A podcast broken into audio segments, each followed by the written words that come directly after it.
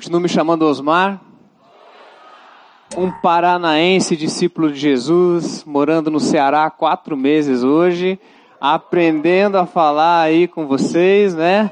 Esse jeito diferente, o pessoal anda mangando com a minha cara, frescando comigo. É, ontem eu vim com a camisa do Estamos Ouvindo. Ninguém veio. Hoje eu não vim, veio todo mundo com a camiseta hoje. Mas tudo bem, né? A gente aceita esse, esse bullying de Jesus aí, né? Queridos, ah, estão ouvindo? Todo mundo ouvindo aí? Todo mundo ouvindo? Não a mim, ouvindo a voz do Senhor, ouvindo a voz de Deus, deixando Deus falar ao nosso coração com graça, com poder. Eu tenho convicção, clareza e discernimento que Deus está construindo algo nesses dias no nosso coração. Aos pouquinhos, não é isso?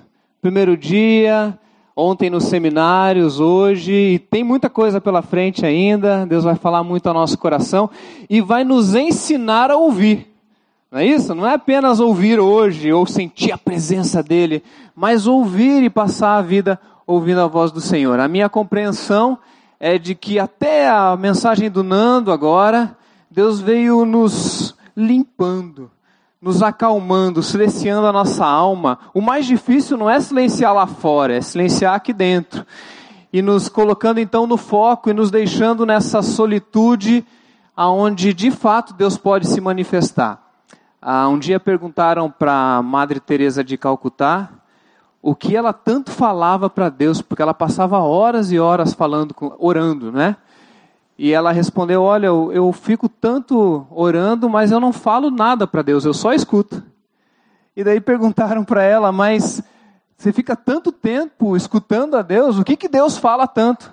Deus não fala nada, Deus só me escuta. E eu achei essa resposta da Madre, Madre Teresa fantástica, porque quando a gente entra nesse ambiente da oração e da quietude da alma, você nem sabe o quanto você está falando na oração, mas Deus está falando com você, e para mim se torna então um ambiente sagrado da voz de Deus, discernida no nosso meio, no nosso coração.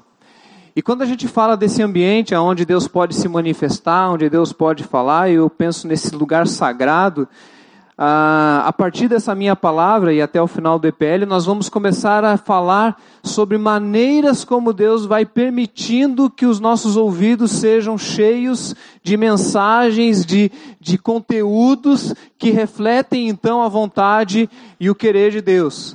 Então, nesse ambiente de silêncio, de quietude sagrado, Deus começa então a falar, a encher os nossos ouvidos e o nosso coração. Eu quero te convidar a orar para que isso aconteça agora e a partir de agora para sempre na nossa vida. Vamos orar? Graças te damos, Senhor, porque o Senhor tem cuidado de nós, o Senhor tem nos abençoado, nos trouxe até aqui de tantos lugares. E o Senhor já falou com a gente, Pai. Já falou com a gente, já nós temos ouvido. Mas nós queremos mais. Nós queremos mais, mais, mais. Nós queremos que o Senhor encha nosso coração e a nossa alma. Faz isso nessa manhã, faz isso na nossa vida e o Senhor tem toda toda a liberdade no nosso meio para fazer do teu jeito, Deus. Não é do meu jeito, não é do jeito de ninguém, é do jeito do Senhor. E é dessa maneira que nós oramos e agradecemos em nome de Jesus. Amém. Amém. Ah, eu esqueci de falar, não é isso? Eu faço parte da equipe de liderança da IBC. O pastor Armando nos convidou no ano passado para estar ali entre os ministros da igreja. Tenho servido lá na igreja em várias áreas. Então tem esse privilégio de falar no EPL, ah, como um cearense aí começando a virar cearense, mas de dentro da equipe. E nesses três meses eu vou poder falar agora de muita experiência que eu já experimentei na IBC. Então eu falo a partir de mim, da minha experiência, mas também do que eu já vivi na IBC e que hoje eu quero repartir com você. Ah, quando a gente diz então que Deus vai começar a usar instrumentos dele para falar com a gente, é, eu imagino que uma das primeiras maneiras que Deus vai se permitindo, vai nos permitindo ouvir, é através de pessoas. E nós falamos agora há pouco com o Nando da importância da gente ser seletivo, desse vício de entupir a nossa agenda de gente, mas se o movimento for ao contrário, e a partir do silêncio e da atenção e do foco, nós começarmos então a perceber que Deus coloca ao redor de nós vozes que vão ser canais de Deus na nossa vida, isso pode ser absolutamente saudável para a nossa história. E esse negócio de de Deus colocar gente na nossa vida, de gente que vai passar pela nossa vida, não é uma invenção minha, não é uma invenção de nenhum curso de, de neurolinguística ou de comunidade ou de, de pastor. Ah, o Gênesis conta que Adão ele andava sozinho no Éden, lá no paraíso. E ele estava lá andando e estava tudo ok, e Deus tinha falado que tudo que ele fez era bom. E quando ele faz o ser humano, ele diz que é muito bom. E Adão ainda andava sozinho ali ah, no Éden. Mas, contudo, entretanto, todavia, Adão olhava para cima e via Deus. Adão olhava para baixo e via os bichos, os animais.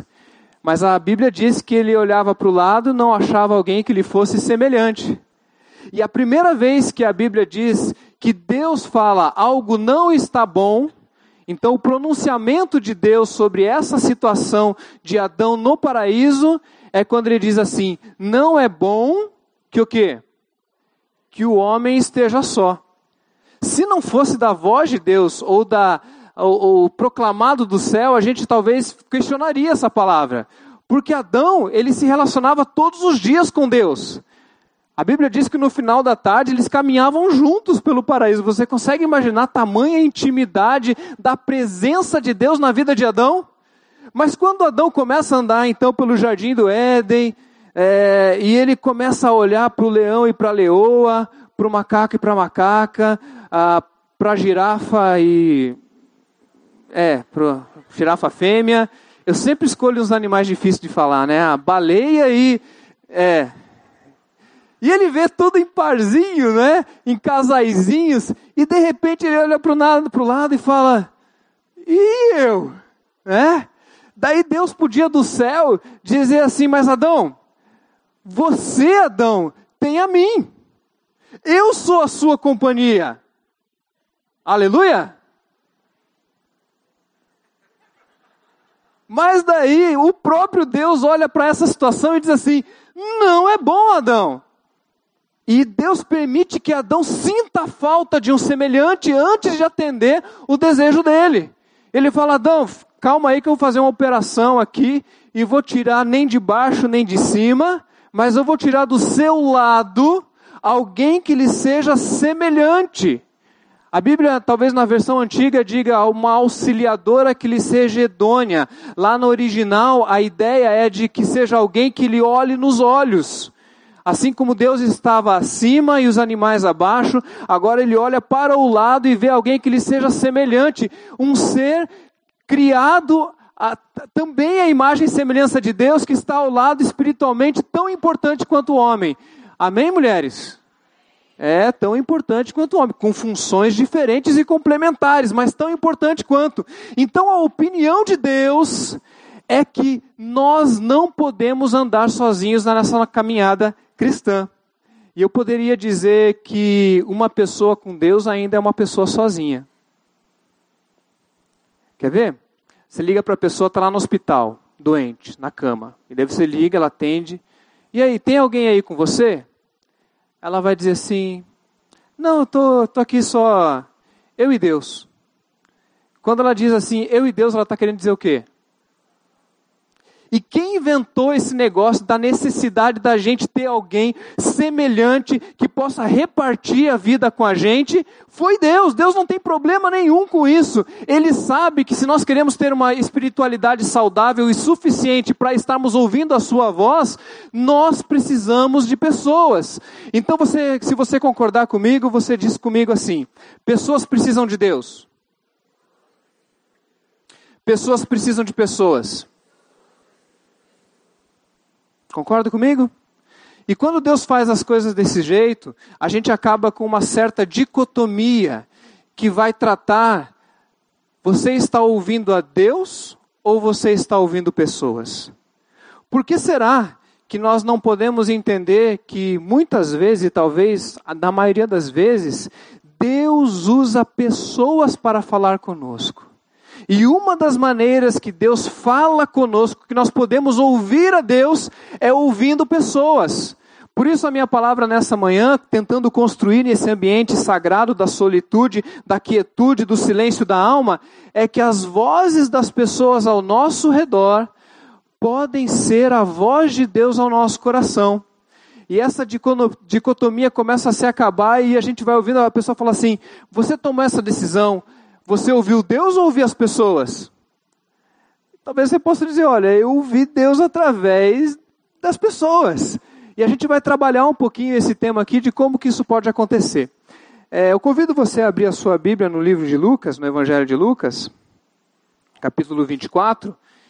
E talvez essa dinâmica desse texto ele seja exatamente a, a expressão dessa relação entre Deus, o ser humano, ouvir Deus, ouvir pessoas, como que isso acontece, e essa caminhada desses discípulos no caminho de Emaús, ela exemplifica e simboliza de maneira preciosa Deus falando conosco através da encarnação.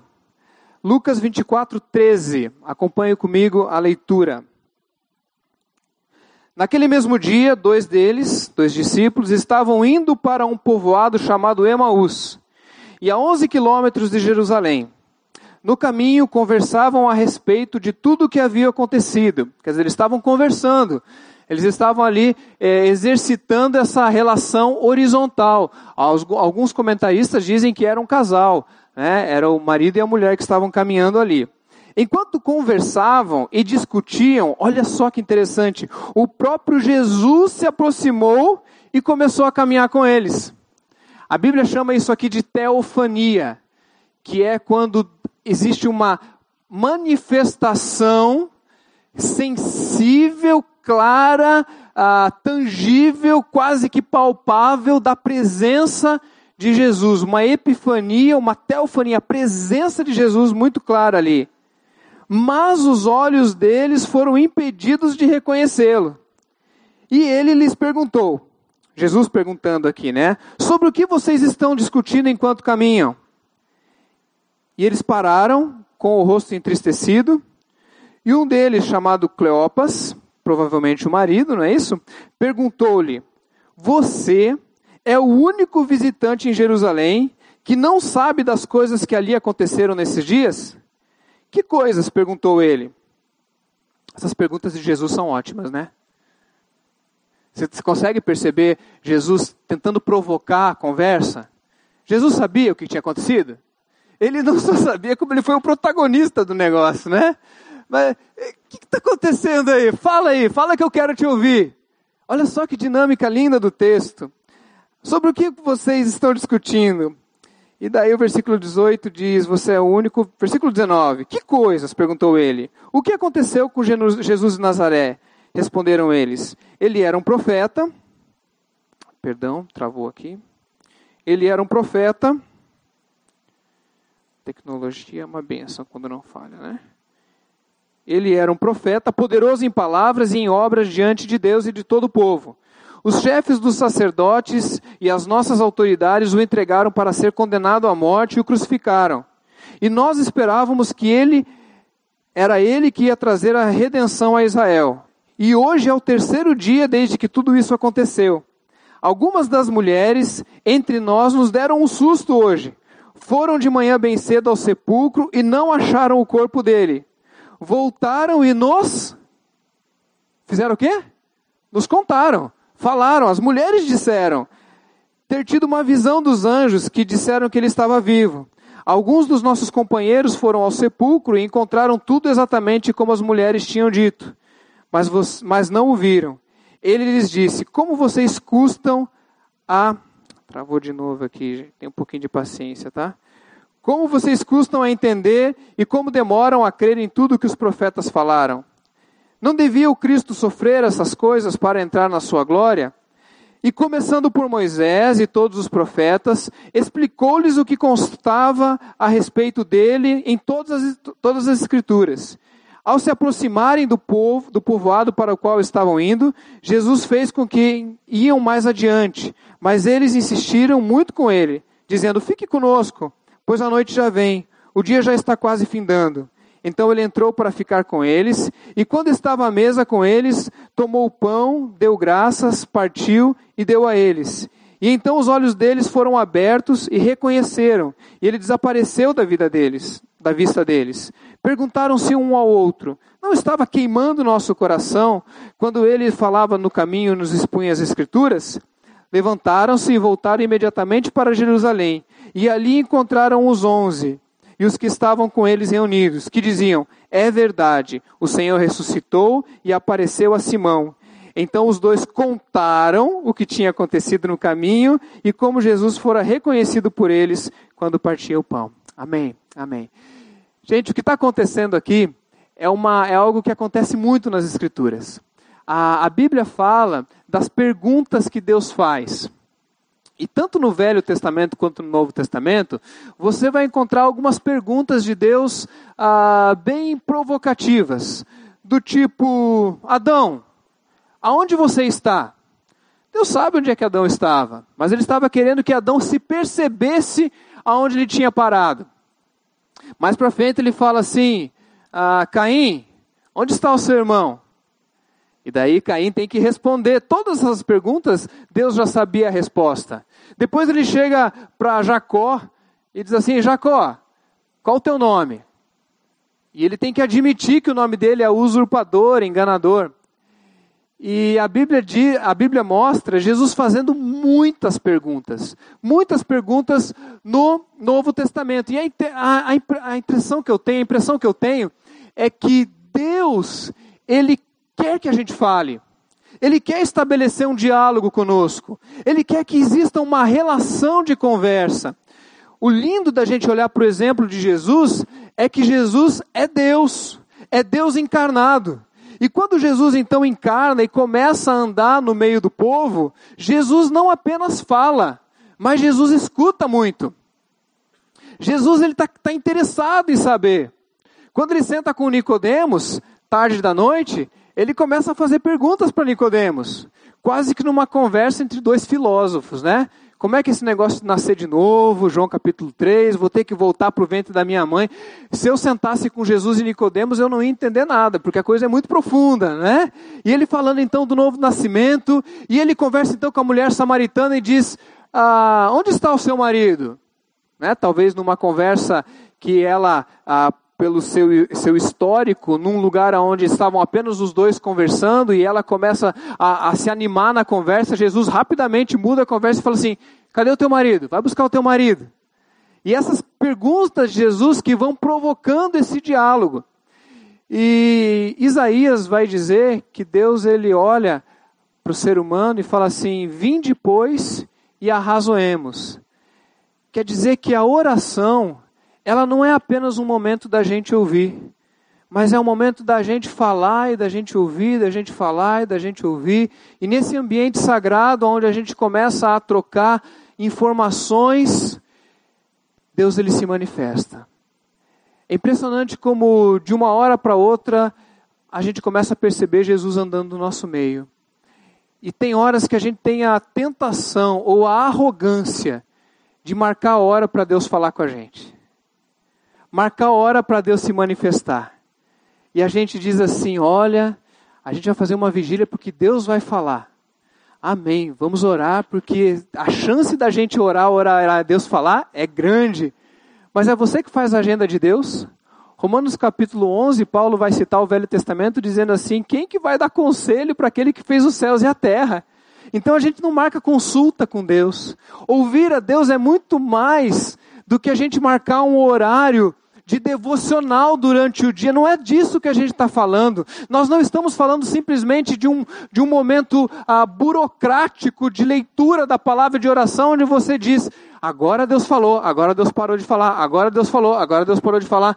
Não é isso que a gente está conversando. A gente está conversando de um estilo de vida onde nós estamos quietos dentro do nosso coração o suficiente para estarmos prestando atenção na voz de Deus que de repente vai chamar nossa atenção e dizer: estou passeando no meio de vocês.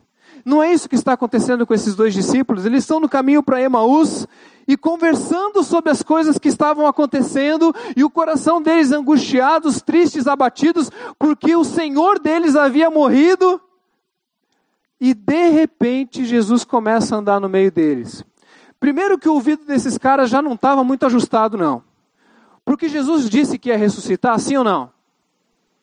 Quantas vezes Jesus disse que era necessário que isso acontecesse e ele viria e reconstruiria então o templo que era o corpo dele, em João capítulo 14? Só que eles não estavam ouvindo de verdade.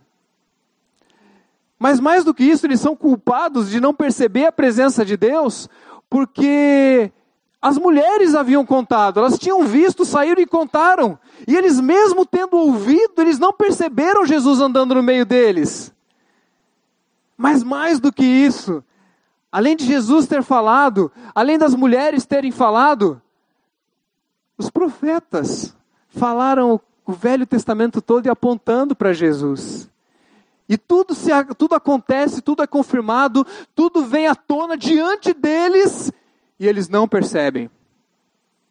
E às vezes o que acontece é que a gente fica esperando uma epifania, um milagre, a gente fica esperando um culto, um homem de Deus, a Shekinah da semana, né? a igreja mais importante de todos os tempos da última semana, para que lá naquela epifania, naquela presença da glória de Deus, a partir dali a gente comece a escutar mais a Deus.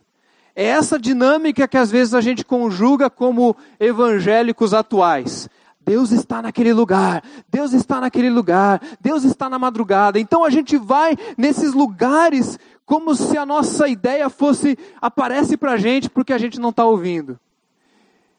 E na minha compreensão, Jesus teve que aparecer para eles dessa maneira aqui, porque eles não estavam ouvindo.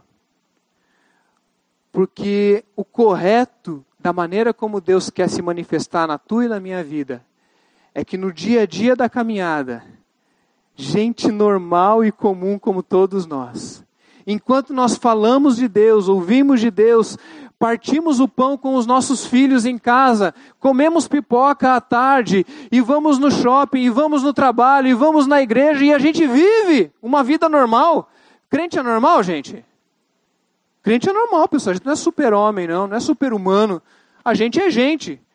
Né? A gente, se não tomar banho, vai, vai ter cheiro. Né? A gente é normal. E Deus quer que a gente seja normal, que tenha uma vida normal. Mas uma vida normal, ela não é uma vida comum. Mas uma vida normal é aquela que pode começar a escutar a voz de Deus na, nas coisas básicas e naturais da vida e no dia a dia da caminhada, enquanto você está andando, você percebe que o clima mudou e que a voz de Deus começa a ser percebida no teu coração. E você diz assim: o pastor não está aqui, mas Deus falou comigo. Ah, ah, aquele guru não está aqui, mas Deus está falando comigo. Quando a gente está sensível, grandemente sensível à voz de Deus, Deus fala com a gente até com aquelas frases atrás do caminhão, já viu? Você está querendo tanto ouvir Deus, você está lá sensível, de repente você olha o caminhão na tua frente, está lá, Senhor é meu pastor, nada me falta. Falou, obrigado, Senhor. O Senhor botou esse caminhão para falar comigo e você não estava na igreja, você não tinha marcado horário, você não estava tentando controlar Deus, mas você tinha ah, mudado a postura do teu coração e tinha vindo num congresso como esse para não ficar ah, tendo mais uma injeção de nada, como o Nando falou, mas para mudar uma perspectiva muito clara de que você vai voltar para a vida e Deus vai continuar falando no seu coração. E tem que continuar. Na hora que você for tomar o teu cafezinho, Deus talvez vai querer falar contigo de uma maneira que você não imagina. Mas isso só vai acontecer a partir do momento em que você tiver com o teu coração pronto aos sinais. Se tiver que acontecer talvez uma epifania de uma hora para outra na sua vida, quem sabe seja um alerta de que você já não está ouvindo há muito tempo. Você é uma pessoa que escuta, porque eu tenho muita dificuldade de acreditar que alguém escuta Deus se o marido não escuta a mulher. Eu tenho dificuldade de entender que a pessoa é uma pessoa super, super espiritual. Se você chega para dar um conselho para a pessoa e a pessoa é cheia de si e ela não escuta mais ninguém porque ela só escuta ela mesma.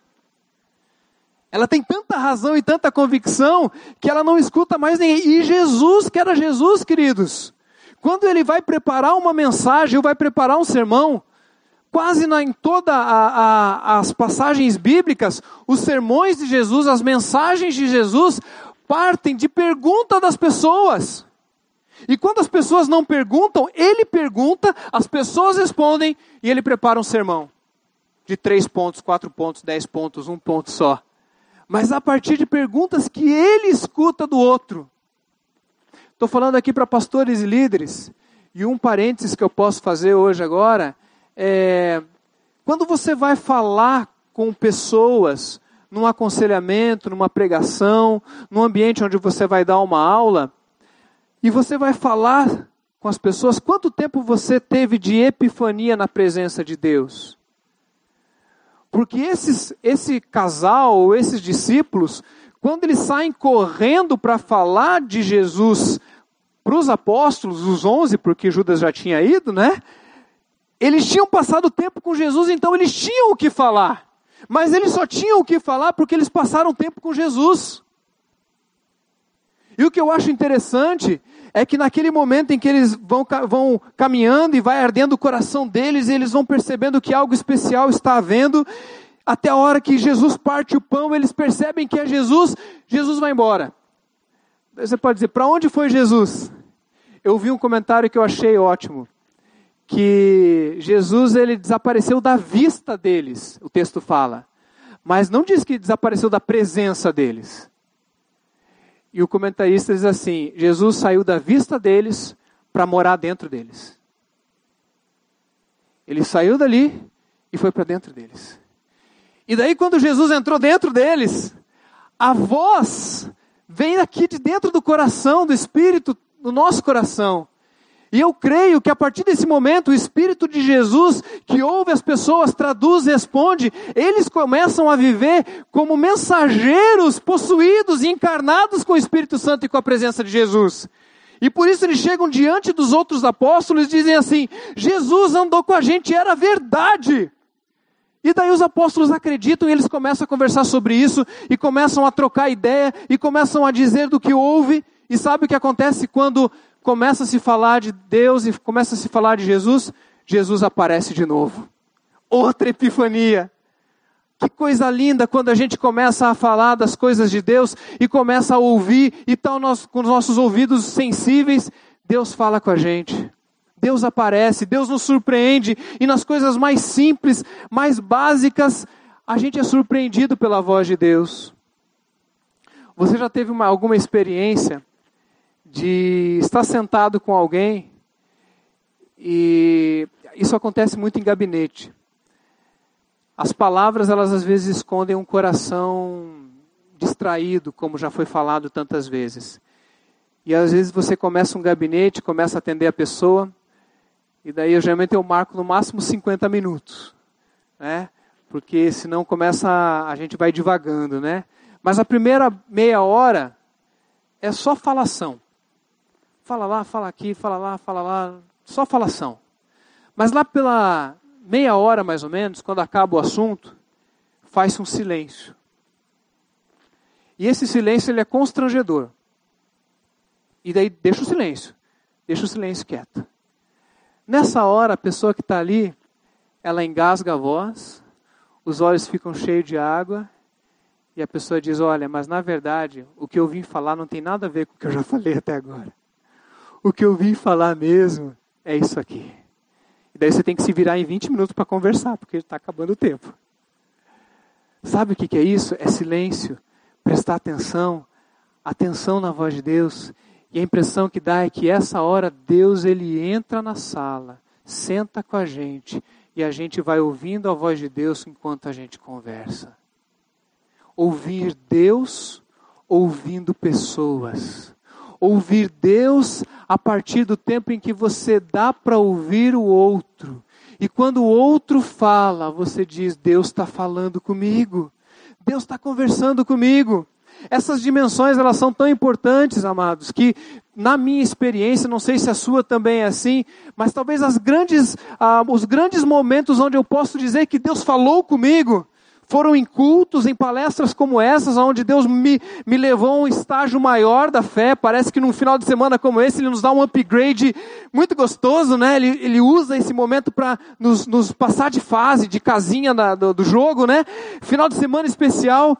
Mas muitas e muitas vezes, Deus fala comigo quando eu vou tomar café com alguém. E daí, quando eu estou tomando café com alguém numa padaria, a gente vai falando de Deus, falando de Deus, falando de Deus. E Deus senta com a gente para tomar café com a gente. E a gente começa a usar um versículo do jeito errado, que é assim: onde dois ou três estiverem reunidos, a Bíblia diz que o quê? Jesus diz: Eu estarei no meio deles. Sabe como é que a gente usa esse versículo? Para justificar que veio pouca gente na reunião de oração. Você já fez isso? Você já fez isso? Você é culpado disso? Veio dois ou três. A primeira oração é essa. Deus, obrigado. Porque dois ou três, o Senhor está aqui no nosso meio. Somos quatro. Não é isso, gente. Não é isso. O que Jesus está dizendo é o seguinte: senta vocês dois, falem de mim, conversem de mim, queiram ouvir a Deus, ouçam pessoas, que eu vou sentar com vocês lá, eu vou mudar toda essa conversa. Eu vou mudar o rumo da conversa, eu vou dar ideias. Você vai ouvir coisas que você não imaginava, você vai falar coisas que você não estava preparado.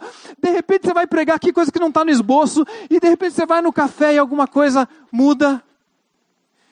Irmãos, essa espiritualidade full time, essa espiritualidade onde você não depende de eventos, você não depende de gurus, você não depende de congressos, essa espiritualidade que te leva para um GR, para uma célula, seja qual for o grupo onde você diz: Eu vou sentar com os meus irmãos e falar de Jesus e falar: Vem, Jesus! Entra aqui, senta com a gente aqui e muda os nossos corações. O Senhor saiu da nossa vista, mas agora o Senhor mora em mim. E o meu Jesus que mora em você, que mora em mim, a gente vai falar e Deus vai falar com a gente. Essa experiência, queridos, isso aqui não tem treinamento, isso aqui é desejo de ouvir a voz de Deus toda hora, todo momento, o dia inteiro, quando Ele quiser falar e nos surpreender.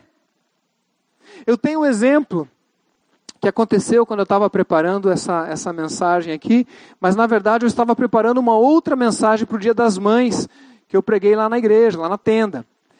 E como eu estou chegando agora, eu preciso pregar muito bem para me deixarem pregar outras vezes. Então, cara, eu estudei muito. Estudei, li o texto e, e reli. E quando chegou na sexta-feira, ia pregar no domingo, né? Quando chegou na sexta-feira, eu, o, o Aristides falou assim: olha, se você não conseguir aqui usar muito a sala, porque tem muita gente, pode usar a sala do pastor Zé Edson. Falei, mas é muito chique demais. Daí desci, fui lá, montei o computador na sala do pastor Zé Edson. E né, aquela aura assim, especial e tal. E daí abri a minha Bíblia com comentários e o notebook, botei um som, né? Falei, fala Deus. Nessa hora bate na porta assim, ó. Toque, toque, toque, Johan. Olhou ali o Johan, né? E eu pensando, eu, eu subi aqui no monte para Deus falar comigo. E o Johan veio conversar comigo, né? Eu falei, entra aí, Johan. Tô chegando na igreja agora, né, pessoal? Entra aí, Johan. Senta aí, cara. E ele falou que ele ia conversar comigo cinco minutos. Eu falei, beleza, eu consegui passar a manhã inteira. E isso acontece muito entre eu e o né? A gente nunca consegue conversar cinco minutos, né, cara? A gente acaba... E a gente conversou umas duas horas, eu acho, aquela manhã. E a minha mensagem? Queridos, coisas que eu conversei com o Johan e ele conversou comigo, foram exatamente as coisas que faziam sentido com o que eu ia pregar naquele final de semana. E quando eu digo que fui eu que preparei a mensagem, eu digo assim, fui eu, foi Johan, mas acho que foi Deus que usou a gente. Botou a gente junto naquela manhã, e juntou tudo que a gente estava vivendo, as nossas experiências de vida, aquilo que a gente acumulou com aquilo que eu falei. E quando a gente sobe para falar, eu não estou falando de um texto vazio, eu estou falando de Deus que habita em mim, que passa por dentro de mim, pega as minhas experiências, joga para o outro, o outro joga para mim. E quando a gente fala assim, uau, uau, isso aqui é sagrado. Nesse ambiente sagrado do silêncio, da quietude de ouvir Deus, Deus vai mandando pessoas para falar ao teu coração. Mas às vezes a gente diz assim: não, não, não, não vou ouvir você porque eu estou passando um tempo aqui de oração. Ok, passa o tempo de oração, depois abre a porta e vai tomar café com a tua esposa. Pastor, tem alguns pastores, né? não tem tantos quanto eu imaginava, mas tem alguns pastores aqui. Você escuta a voz da tua esposa? Já perguntou para ela se ela gosta das suas mensagens? Vocês estão rindo aí. O que, que vocês estão rindo? Quando a minha esposa está lá, cuidando da porta lá, né? Eu perguntava muito para ela, eu falava, amor, eu preciso pregar bem no teu gosto, porque você vai me ouvir a vida inteira, né? E de vez em quando ela falava, ela falava, amor, não faz assim, né? Não faz desse jeito, fala desse jeito, né? Fala diferente. E, e Deus falava muito comigo e fala muito comigo através dela. Não é que tudo que ela fala está certo. Não é que tudo que teu amigo fala está certo. Não é isso que eu estou dizendo, porque isso você fica neurótico. Mas quando teu coração está sensível a ouvir a voz de Deus, você começa a perceber Deus usando a comunhão, a comunidade. Queridos, o Evangelho de Cristo, a espiritualidade cristã, não consegue entender gente que se relaciona com Deus de maneira profunda e não conhece o seu próximo. Que tem as teofanias de maneira tão tremendas, mas não tem coenonia. A pessoa que ela sai da presença de Deus, ela quer um título, ela se orgulha e ela vira um arrogante, um espiritual é, é insuportável. Eu lembro uma vez que eu estava num ambiente de uma, uma comunidade, uma igreja, e os irmãos eles se cumprimentavam assim, paz do Senhor, paz do Senhor. Não era Assembleia de Deus, não, tá bom, gente? Era uma outra comunidade que tinha esse, esse hábito. Paz do Senhor, paz do Senhor, paz do Senhor. E eu estava no final da fila. Quando chegou no final, eles falaram assim: boa tarde. Paz do Senhor, boa tarde. A cosmovisão daquele pessoal era de que existe uma diferença. E eu digo, que tipo de evangelho nos leva a escutar só a gente? Ou só escutar a gente que concorda com a gente? Quero caminhar para o final fazendo algumas perguntas que talvez te auxiliem a aplicar tudo isso que eu tenho falado. Porque eu creio que existem pelo menos três eixos ou três níveis quando Deus fala com a gente, de pessoas que falam com a gente. O primeiro nível são pessoas que estão acima de nós.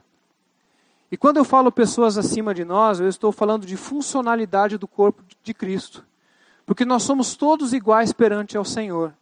Mas tem gente que tem mais caminhada e tem gente que tem menos caminhada. E a Bíblia diz que nós devemos cuidar dos neófitos e nós devemos ser respeitosos com os anciãos. Então é muito claro nas Escrituras que existe tamanha organização na igreja e na vida, a ponto de nós reconhecermos que existem pessoas com quem nós devemos prestar contas. Pessoas que já têm mais experiência que a gente e que a gente tem que parar para ouvir essas pessoas. Quais são as pessoas que estão acima de você, que você deu a liberdade, que você deu a liberdade para te corrigir? E para dizer: olha, você tem mais cabelo branco, você tem menos cabelo, você é alguém que já passou pelo que eu passei, e eu te dou a liberdade e a autoridade para ser voz de Deus no meu coração. E nessa caminhada de discipulado, talvez de mentoria, nós reconhecemos alguém que vai poder dizer que você não está caminhando da maneira correta. Ou você é uma geração que diz assim: eu sei tudo, eu conheço tudo, eu tenho Google. Pessoal, eu não sei se o Google ele emburreceu a gente, ou estraga até o nosso bate-papo, né? A gente está conversando, por exemplo, esquece o nome daquele ator daquele filme. Lembra que a gente ficava, às vezes, uma hora comendo, tentando descobrir o nome do ator? Agora não tem mais isso. O cara abre o Google e estragou a brincadeira. Então a gente é cheio de informação, mas não necessariamente a gente é cheio de comunhão, a gente é cheio de, de sabedoria. E sabedoria é quando a gente se entende como ponte para o futuro, como uma igreja que é ponte para o futuro, Mas essa ponte começou aonde? Aonde que ela foi plantada? Da onde a gente veio? Queridos, eu sou de uma geração que botou bateria na igreja. Antes de mim, bateria não podia, era só piano, cantando hino.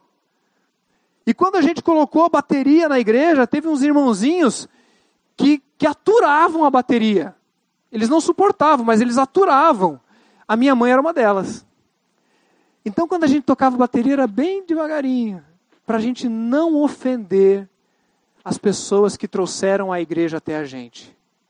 E essas pessoas são aquelas que a gente deve dar atenção para dizer: Deus, o que o Senhor quer falar para mim, que sou jovem? Sou jovem, né, gente? 41 anos é jovem, né? Mas eu estou falando para uma geração de uma igreja. Talvez nós vivemos a, a geração mais pedante que existe. O pessoal querendo com 22 anos já ser rico.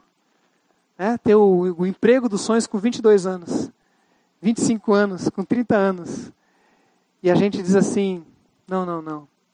Quem é a pessoa para quem você presta conta? Eu tenho um pastor lá em Curitiba que uma vez por semana a gente troca mensagens. E olha que legal, ele de vez em quando fala comigo e pergunta coisas para mim e abre o coração comigo. Mas ele tem 20 anos a mais de caminhada e eu sempre o acesso. Quem é a pessoa para quem você presta conta? Segundo, horizontal. Gente que está do teu lado, gente que, que caminha com você, que, que trabalha com você, que está na igreja com você, gente que compartilha com você. Quem são essas pessoas com quem você tem liberdade suficiente para passar tele, a mão no telefone e falar assim: estou passando aí, estou levando um pão com margarina e um suco de goiaba. De, vamos lá, diz um suco aí, cajá. E esse negócio aí? Laranja, pronto. Estou passando aí. Sabe aquele amigo que assiste futebol com você? Que conta piada sem graça? Aquele cara que vai assistir os jogos da Copa com você, que de vez em quando você fala mal de todo mundo para ele. Porque ele é alguém que não vai contar para ninguém, você está desabafando, porque ele é tão semelhante que vocês estão juntos. Você tem um amigo espiritual? Uma amiga espiritual? O que, que é amigo espiritual? Amigo espiritual não é aquele que vai na igreja com você. Esse amigo que vai na igreja com você é amigo que vai na igreja com você. Amigo espiritual não é o que come pizza depois do culto com você. Esse aí é amigo que come pizza depois. Amigo espiritual é amigo que ora com você. Você tem alguém que ora com você? Alguém acima, mas alguém ao lado? Que você pode abrir o coração e falar: Hoje não quero nem orar, ora você. Cara, eu creio, deixa eu te falar um negócio, eu creio que até quando a gente não tem vontade, quando a gente está assim, mas a gente senta junta, junto e é transparente, é um ambiente sagrado para Deus entrar ali, para Deus surpreender a gente e mudar o nível daquela conversa. Mas eu vou falar mais, e eu acho que esse nível é um nível muito precioso. Você tem pessoas abaixo de você que você dá ouvidos, e eu estou falando para pastores e líderes aqui gente que às vezes fez teologia, que tem uma caminhada com Jesus, que já fez um monte de coisa, que já realizou tanta coisa e que tem um cargo, talvez tenha um título na frente do nome. Você dá ouvido a pessoas que estão abaixo de você de maneira eclesiástica, funcional, seja qual for, ou até um neófito na fé? Quantas vezes Deus usou pessoas que nem sabiam orar direito, mas que na simplicidade da sua oração me deixavam envergonhado como buscavam a Deus sinceramente. Você já viu a primeira oração de um novo convertido? É uma delícia, não é não, gente? Às vezes dá saudade de voltar a orar daquele jeito, de parar com esse negócio de onipotente, triuno. Ela, a pessoa ora e daí você diz assim: Eu quero orar desse jeito de novo. Eu preciso passar tempo de novo com um novo convertido. Eu, eu pastorei a igreja lá em Curitiba e a igreja foi crescendo. Chegou uma hora a gente descobriu que não tem como cuidar da igreja visitando depois de uma igreja de 200 membros. Passou 200 membros, você não consegue pastorear através de visita. Não, aguenta, você não aguenta. Você tem que ter outras estruturas. O pastor precisa garantir o pastoreio, ele não precisa estar lá na casa de todo mundo. Até porque engorda demais, né? É um negócio tremendo. Primeiro ministério, engordei uns 3 quilos na primeira semana, assim. Mas sabe o que acontecia? Eu continuava visitando. Sabe por que, que eu ia visitar? Porque quando eu visitava, aquilo era bom para mim. E quanto mais eu visitava, melhor eu pregava. Porque eu ouvia as histórias e eu dizia, gente, esse povo aqui está orando mais do que eu. E eu aprendia e Deus ia falando com a gente. Lá na tua casa tem uns bichinhos chamado filho. A gente se apega com os bichinhos, né? E criança é bom, pena que cresce. E você está lá, e aquelas crianças rindo, eu falo assim, que saudade de rir desse jeito. E Deus falando, na comunhão, ouvindo Deus, ouvindo pessoas, acima, do lado, criança. Ano passado aconteceu um negócio interessante, eu termino com isso. A gente entendeu que era o final do nosso ciclo na igreja lá em Curitiba. E passou um tempo, né, Dani? A gente orando por isso, angustiado, o que, que seria, a gente não sabia o que, que ia acontecer. A gente só sabia que Deus tinha um outro momento para a gente viver. E eu lembro um, um domingo que a gente estava ali na cozinha, muito angustiado, falando e triste, talvez até reclamando, chateado mesmo. E a minha filha, ela chegou na cozinha e ela falou assim: Papai, mamãe, calma. Ela tinha nove anos, né? E a gente virou para ela e falou assim: Como assim, filha? Calma, calma por quê? Ela falou assim: Papai, mamãe, Deus é fiel. Está escrito no chaveiro.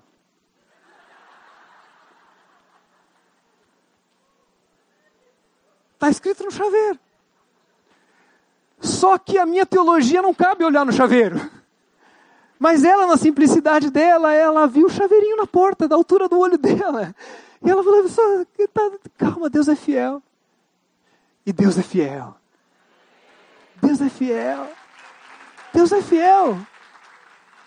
Que em nome de Jesus eu tenha sido usado hoje como pessoa. Mas Deus não quer usar só isso aqui. Deus quer que você tome cafezinho lá e Deus fale com você e você possa discernir a voz de Deus através de pessoas. Antes de orar, eu quero que você pegue o teu WhatsApp. Agora, pode pegar, não é pecado. Se você estava no WhatsApp, é pecado. Mas pegar agora não é. Pega lá. Se não tem WhatsApp aí, você escreve no papel aí, tá bom? Você vai pensar em três pessoas, tá? Três pessoas. Você vai pensar uma pessoa que está acima de você, que você precisa agradecer pela vida dela e mandar uma mensagem no WhatsApp agora. Você vai surpreender, vai deixar a pessoa assustada. Se a pessoa marcou a tua vida, manda um WhatsApp para ela agora. Você vai pensar numa pessoa ao teu lado, alguém que caminha com você, e com essa pessoa você vai marcar alguma coisa com ela nos próximos três dias. Congresso é assim, pessoal. Se em três dias você não botar em prática, você esquece. Essas anotações que vocês fizeram aí, você vai esquecer disso aí. Mas se em três dias você tomar café com alguém para conversar, você vai aproveitar. E você vai escrever pessoas abaixo de você que você quer dar mais atenção. No teu WhatsApp, o que você vai fazer agora é mandar agora, agora. Tô, você tem o tempo agora. Não é pecado, já falei. Manda aí. Manda uma mensagem para essa pessoa tentando dizer assim, vamos marcar alguma coisa. Sabe aquela conversa que a gente não terminou? Aquele bate-papo que ficou meio pelo caminho. Vamos marcar um tempo para a gente fazer silêncio e dar tempo para Deus, no caminho de Emaús, Jesus andar, partir o pão, vocês terem uma teofania e cheios da presença de Deus, sair contando que Deus é fiel. Amém? Vamos orar? Ah, seus lerdos. Isso aí deve ser celular muito antigo, isso aí que demora para mandar. Então, escolhe uma então. Escolhe uma, senão a gente, a gente precisa almoçar aí. Escolhe uma. Sabe o que está bonito aqui de ver aqui da frente, queridos? É o sorriso de vocês fazendo isso. Vocês estão felizes de fazer isso, né? Olha só. A impressão que dá é falar, puxa, que legal eu poder honrar alguém, eu poder marcar para alguém. Olha só, que legal. Agora vamos orar, depois você termina, tá bom? Muito obrigado, Senhor, por essa manhã. Obrigado porque o Senhor tem nos ensinado a tirar tanta coisa das nossas plantas, Deus, coisas que estão enterradas, soterradas. A ficar em silêncio e tirar os barulhos, como o pastor Armando falou ontem. Muito obrigado por esse ambiente sagrado da quietude e da solitude. Mas Deus, agora eu te peço que o Senhor comece a colocar elementos, especialmente pessoas especiais na nossa vida. Dá-nos o discernimento de ouvir pessoas e ouvir a Deus. Nós oramos agradecidos em nome de Jesus.